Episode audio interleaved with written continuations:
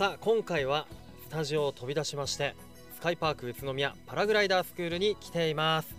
今目の前にはパラグライダーの選手でインストラクターの水沼のり子さんがいらっしゃいます。よろしくお願いします。はい、よろしくお願いします。いやーちょうど僕先ほど体験をしてきましてはい、ね向かい風いい風が吹いてて,、吹いてくれね。それをうまく捕まえられたかなとはい、はい、思って、はい。もうとても気持ちよくてね未だに興奮しているんですが そういえばね水沼さん、はい。宇都宮はパラグライダーをやるのにはだいぶ適した場所っておっしゃっていましたね、はい、それはどうしてですか？えっとまずここのエリアの場所なんですけれども、うん。目の前に関東平野が広がっています。はい。そうするとあのー素直な風がこの山に向かって吹いてきてくれるんですね。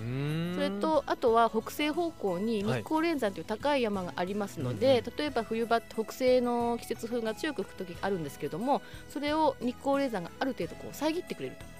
そうするはとあこのエリアの近辺は少し風がよどんで、うん。あの飛べる風になってくれるということが多いんです。へえ、いや風のことを考える人ってその考えのスケールもでかいですね。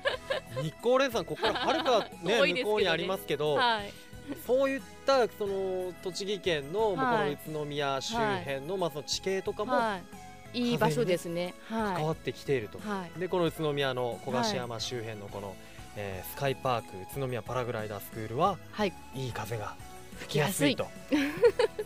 はい、確かにねさっきもあの、えー、A バーンですか？体験をやりました、はいそうですね。あのはい。まあ、スキー場のファミリーゲレンデのような緩やかな斜面のところにはねもう絶えずねはい、いい風がそよそよと吹いてきてくれて、気持ちがいいんですよ。あの、はい、い屋根とかないんですけど遮るものが何もないんで、はい。もうずーっとそよそよこう風が吹いてきててはい、エアコンいらずっていうかね。もちろんないですけど気持ちが良かったですね。よかったですね。はい。はい、そんなところで、はい。えーこちらでねはい。選手として練習もしているんですもんね、はい。水沼さんは練習法というとどのようなことをしているんですか？えーっとまあその特にこれをこうしてとかっていうよりも、うん。まああの基本がやっぱり一番大事かなと思いますので、はい。でまずパラグライダー離陸する前に、うん。あのパラグライダーのこう形を作る動きがあるんですけど、はい。それライズアップっていうんですね、まあ、ライズアップの練習とかは地上でこう何回でもできるんですよ。まあそういうのを風に合わせてやってみたりとか、はあとはまあ飛ぶ時にはなんか自分のテーマを決めて、うん。今日はこれを練習しておしようとかうん。あとこれがちょっとこの間ダメだったからこの部分を、えー、とシミュレーションしてみようとか、うん。そういうのを考えながら飛んだりとかしてます。はい。なるほど。やっぱり基本に忠実というか、基本は大事なんですね、やっはい、ぱりね。はい、そう思います。うん。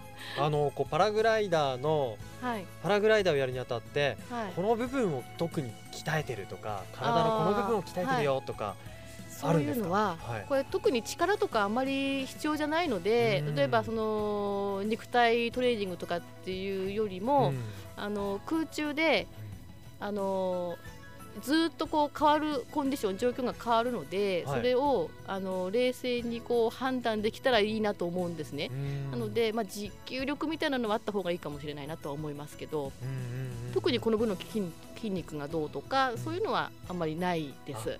そうなんですね、はい。やっぱこう最初にライズアップの時に、はい。こうちょっとどうしてもこう引き寄せるじゃないですか、はい。だから腕の筋力とか使うのかなとええ思いきや、ええ、あれもう自分の体重をかけながらあの風をはらませてあげるようなイメージなので、うんあの腕はほんと添えてるぐらいの力で大丈夫なんです。へはい。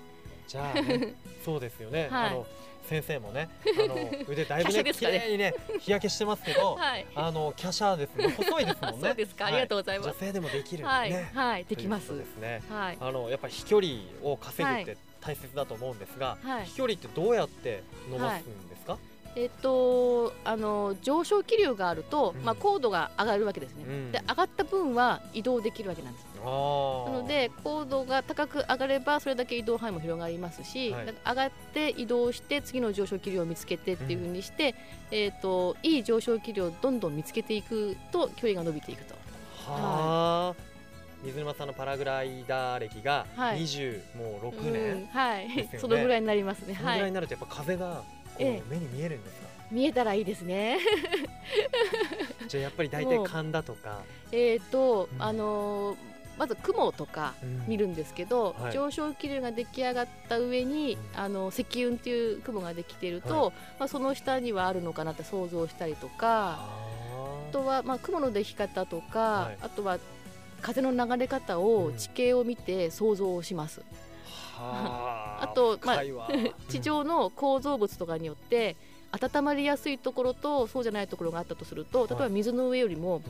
駐車場とかうん。なんかコンクリートのところとかの方が温まりやすいのでそういうところの上に行ってみるとか。はあそういう構造物でも変わってくるんで。